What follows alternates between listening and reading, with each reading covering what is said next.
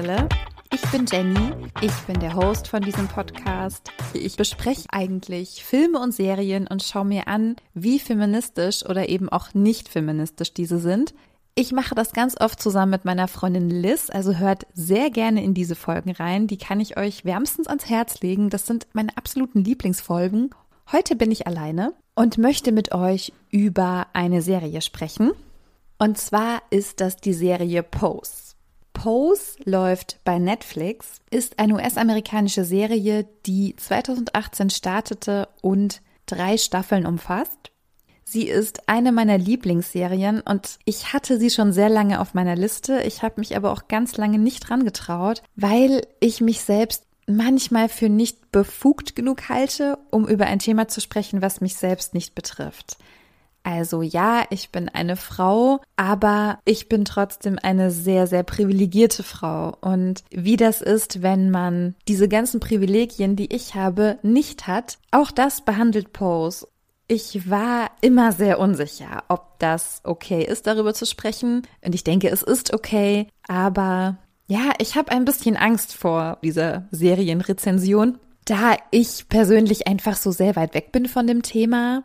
Aber es ist eine sehr feministische Serie und eine sehr wichtige Serie. Und genau deshalb möchte ich mit euch darüber sprechen. Das heißt, sollte ich an irgendeiner Stelle über irgendwas stolpern, was nicht gut ausgedrückt ist, wo ich mich noch nicht genug auskenne, dann hoffe ich, ihr verzeiht mir das und habt trotzdem viel Spaß bei der Folge, denn jetzt geht es los. Ich würde euch erstmal eine kurze Abhandlung geben und auf ein paar Top-Punkte eingehen, warum ich Pose so toll fand. Das ist natürlich sehr subjektiv, aber da wir über Feminismus sprechen, wird auch das heute Thema sein. Da die Serie allerdings auch sehr komplex ist und es sehr viele Erzählstränge und Handlungsstränge gibt, werde ich nicht auf alles heute eingehen. Das wäre ein bisschen viel, aber ich möchte euch einen Einblick geben in die Punkte, die ich toll fand und warum ich die toll fand. So, das war jetzt ein sehr, sehr langes Intro, eine sehr lange Einleitung, aber jetzt geht es wirklich los mit Post. Die Serie spielt von 1987 bis 1994. Im Zentrum der Geschichte steht die Ball Culture. Wir begleiten verschiedene Personen, die ihren Alltag bestreiten müssen. Und das in einer Zeit, in der HIV tödlich war, in der Transrechte einfach nicht existierten, Mal ganz abgesehen von Gleichberechtigung für Menschen, die nicht weiß oder nicht amerikanisch waren. Die Personen, die uns durch diese Serie führen, sind aber genau das. Also sie sind nicht weiß, sie sind transgender und sie sind davon bedroht, an einer Krankheit zu sterben, die damals noch nicht genug erforscht war. Viele der Hauptfiguren, aber auch die Menschen hinter der Kamera sind nicht nur in der Serie, sondern auch im realen Leben Teil der Ball Culture, People of Color und Transgender, was die Serie so divers wie nur möglich macht. Sie haben einfach so viel Wert darauf gelegt, dass da wirklich Menschen mitwirken, die diese Kultur kennen, die diese Kultur leben und lieben. Und genau deshalb ist die Serie so gut, denn sie ist authentisch und sie zeigt uns einen Einblick in eine Welt, die wahrscheinlich für die meisten von uns eher fremd ist. Deshalb würde ich euch meine Top Points vorstellen, die mein Herz erwärmt haben und die so präsent und wichtig waren, dass sie Post zu einer so tollen Serie gemacht haben. Zum einen bekommen wir einen Einblick in die Ballroom Culture oder Ball Culture. Was genau ist das eigentlich? Das ist eine Gemeinschaft von Menschen, die unterschiedliche Bälle veranstalten. Und das sind Wettbewerbe im Modeln, im Tanzen, im Schauspielern in verschiedenen Kategorien mit extravaganter Kleidung. Also man läuft über einen Laufsteg und präsentiert in einer bestimmten Kategorie sein Werk und wird bewertet und kann Preise gewinnen. Das ist zum einen das, was wir von außen sehen. Das ist die Ball Culture, wie wir sie von außen wahrnehmen können. Sie hat aber für die Menschen, die Teil dieser Kultur sind, eine sehr viel tiefere Bedeutung. Denn der Ballroom ist vor allem ein sicherer Ort für Menschen, die in einer sehr weißen, sehr rassistischen, sehr feindlichen Welt für die Menschen da ist. Er bietet einen Ort, eine Zuflucht, in dem sie sich sicher fühlen können, in dem sie gesehen werden, und zwar so gesehen, wie sie sich fühlen, wie sie sich darstellen wollen oder wie sie wirklich sind. Ist also klar, ne? Ich nehme Podcast auf und es gibt schon wieder Rambazamba im Kaninchengehege. Das ist einfach Gesetz. Sie schlafen den lieben langen Tag, aber kaum setze ich mich hin, geht's los. Was ist da los? Oh Mann, ich muss mal kurz gucken gehen. Sie sind des Wahnsinns anheimgefallen. Oder wie geht dieses Sprichwort? Okay, ich bin darin nicht gut. Ich versuche mal wieder zurückzukommen. Ich sprach über den Ballroom, dass dieser Ort ein sicherer Ort ist, in dem man gesehen wird und anerkannt wird. Es geht dabei auch sehr viel um Selbstfindung. Es geht um Heimat, um Familie, um Liebe. In der Ballroom Culture gibt es verschiedene Häuser und diese Häuser sind eine Zuflucht. Diese Häuser sind die Familie. Und das ist auch schon der zweite wichtige Punkt, denn durch die Serie zieht sich auch ein bisschen die Frage, was ist Familie und was hat diese Familie für eine Bedeutung? Denn viele Menschen, die wir kennenlernen, wurden von ihren Ursprungsfamilien verstoßen, weil sie anders sind, weil sie anders sind, als die Eltern sich das gewünscht haben, vorgestellt haben. Und die Familie in der Ball Culture ist eine selbstgewählte alle, die Teil davon sind, wissen, wie es sich anfühlt. Also das Verständnis untereinander ist sehr groß. Klar gibt es auch da Streit und Probleme, aber sie stehen in einer ganz anderen Beziehung zueinander und können auch ganz anders füreinander einstehen, weil der Generationenkonflikt nicht da ist oder weniger da ist. Sie sind einfach da, wenn sie gebraucht werden, an dem Punkt, wo die Ursprungsfamilien versagt haben, sage ich mal. Also wo sie einfach nicht mehr funktioniert haben für die Menschen. Es ist nämlich so, dass Angel, eine der Hauptfiguren der Serie, heiraten wird und sie zu ihrem Dad geht und ihm das erzählt. Und er das auch abtut und sagt, ich will von dem gar nichts hören. So, er hat ja gar keine Tochter, er hat ja einen Sohn und ich will davon gar nichts hören. Ja, das ist bitter und naja, schade. Es ist vor allen Dingen schade, die Familie im Ballroom hat einfach eine ganz starke Bedeutung von Zusammenhalt und Aufnahme in einer Situation, in der es schwierig wird. Es geht viel um das Thema Identität, um das Thema, welchem Geschlecht fühle ich mich zugehörig, muss ich mich entscheiden, wie werde ich von außen wahrgenommen? Ist das wichtig für mich oder für andere? Was hat diese Transidentität mit mir gemacht? Was hat die mit mir zu tun? Es soll ja bis heute Menschen geben, die einfach davon überzeugt sind, dass es Trans nicht gibt, dass es Männer gibt und Frauen gibt und diese binären Kategorien einfach festgesetzt sind. Es gibt nichts anderes. Ich meine, ich bin selbst auch nicht betroffen, ich habe auch keine Ahnung, aber die Serie transportiert so gut dieses Gefühl der Unsicherheit und der Angst, die im Alltag mit intoleranten Menschen passieren. Es muss so schwer sein, sich in einer Welt zu behaupten, die die Augen davor verschließt, dass wir Menschen nun mal nicht alle in eine Richtung laufen oder uns alle für dasselbe entscheiden. Mal ganz abgesehen davon, dass dein Körper doch dir gehört und dein Körper ein Tool sein kann, aber grundsätzlich das Transportmittel deiner Seele ist und dass aber so viel Wert auf diesen Körper gelegt wird. Gut, also ich merke gerade, ich bin auch schon wieder drei Schritte weiter, weil mich dieses Thema sehr emotional macht, weil ich das nicht nachvollziehen kann, dass man Menschen ablehnt, weil sie nicht in eine Schublade passen, weil man sie nicht so gut einordnen kann. Und aus dieser Angst oder aus diesem Missverhältnis von, ich muss doch jemanden einordnen und ich kann es aber gerade nicht, entsteht dann Hass.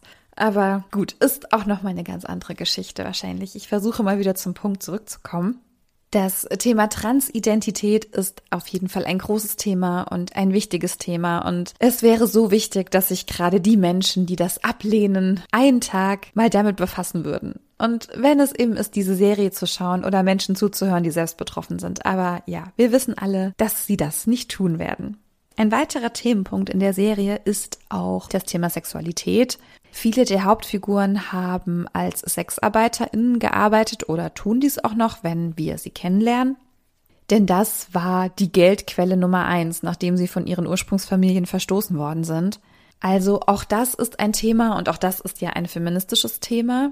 Dadurch wird auch thematisiert, dass der HIV-Virus, also HIV oder AIDS, sehr präsent war zu dieser Zeit, sehr gefährlich war zu dieser Zeit, Sehr, sehr viele Menschen sind daran gestorben und es hat niemanden interessiert, weil es nur die Unterschicht trifft und vor allem, weil es nur People of Color trifft.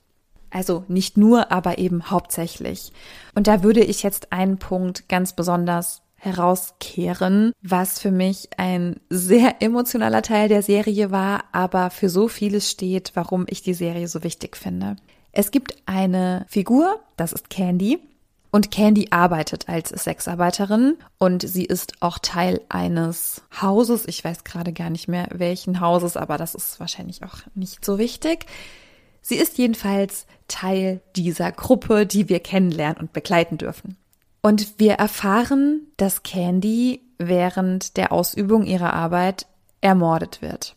Ihre Familie, ihre Freundinnen wollen, dass dieser Mord aufgeklärt wird. Sie wollen, dass jemand zur Rechenschaft gezogen wird, weil eine Frau gestorben ist und es scheinbar niemanden interessiert.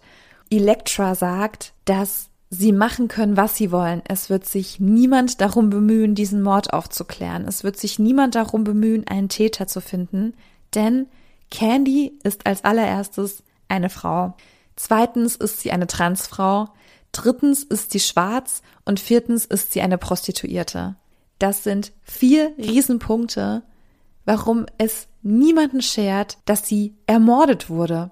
Ja, die Serie spielt in den 80er, 90er Jahren. Das hat sich aber bis heute überhaupt nicht geändert. Schon gar nicht in den USA, da ist das ein Riesenthema und glaubt mir, ich habe sehr viele True Crime Podcasts gehört. Es ist immer wieder die Geschichte, dass nach vermissten SexarbeiterInnen nicht gesucht wird, weil sie sind ja nur SexarbeiterInnen. Morde werden nicht aufgeklärt, es wird nicht verfolgt, die Familie wird stehen gelassen, es ist völlig egal, es wird sich nicht darum gekümmert, dass Gerechtigkeit wiederhergestellt wird, weil es ja vermeintlich egal ist, da es ja nur eine Woman of Color ist, nur eine Sexarbeiterin, nur eine schwarze Frau, nur eine Transfrau.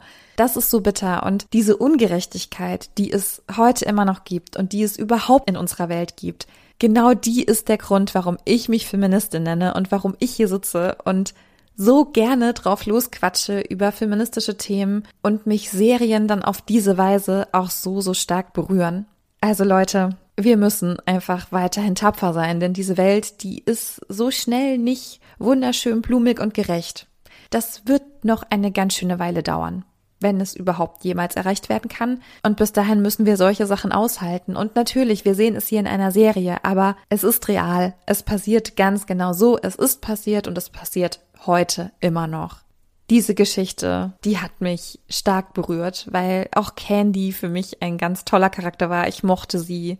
Ich mochte diese Figur und das war sehr hart. Also ich hoffe, ihr könnt die Serie noch schauen oder falls ihr sie kennt, Schreibt mir auf jeden Fall gerne, ob ihr das auch so empfunden habt.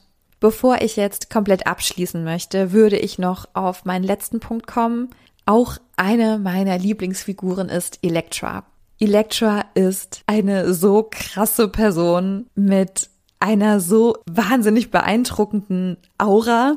Sie ist sehr besonders und man erfährt in der letzten Staffel ein bisschen was über ihre Vorgeschichte, weil sie immer als eine sehr harte und strenge Mutter wahrgenommen wird. Also es gibt von den verschiedenen Häusern Mütter oder Väter, die quasi so für ihre Kinder sorgen. Also es ist schon ein bisschen so aufgebaut wie die Familie. Es gibt eine Mutter oder einen Vater und dann gibt es die Kinder, die so ein bisschen den Regeln folgen, die eben vorgegeben werden. Und Elektra ist sehr dominant und sehr autoritär.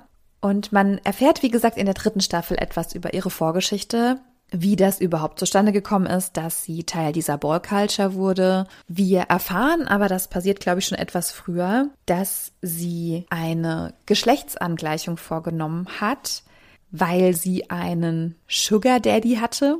Ich weiß nicht, ob ich es richtig in Erinnerung habe, aber ich meine, dass der sich das gewünscht hat oder es zumindest angestoßen hat und ihr das auch bezahlt hat, sie aber das auf jeden Fall wollte und auch hat machen lassen, aber danach immer noch genau mit diesem Mann, mit diesem Sugar Daddy, der finanziell für sie aufgekommen ist, immer noch darum kämpfen musste, dass er sie endlich als echte Frau sieht.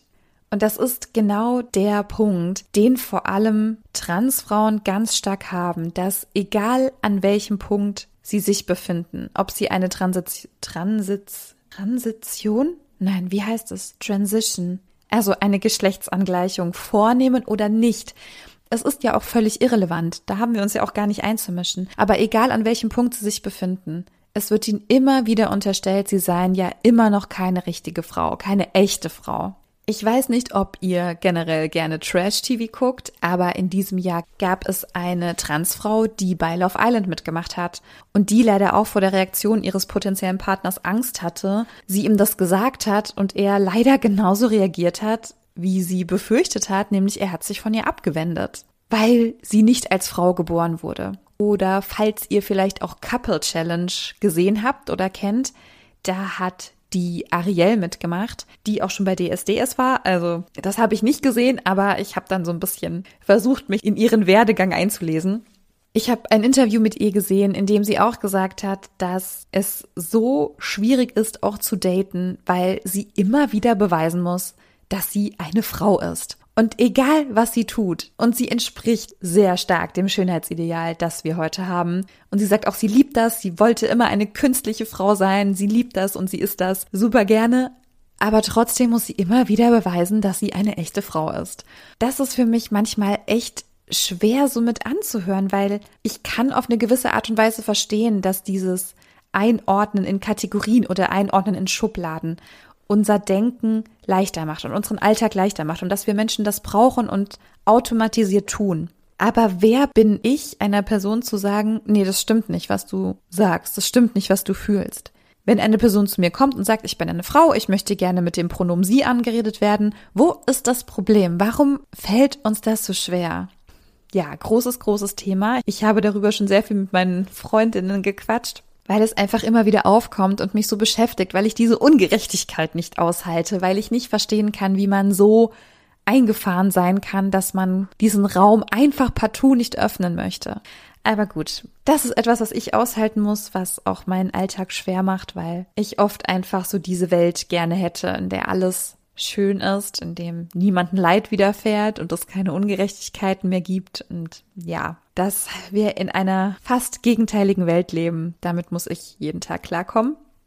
Hui, also es ist heute etwas ernster, aber ich finde, die Serie ist auch sehr ernst. Es ist auch schön und man hat auf jeden Fall Spaß und man kann auch total lachen.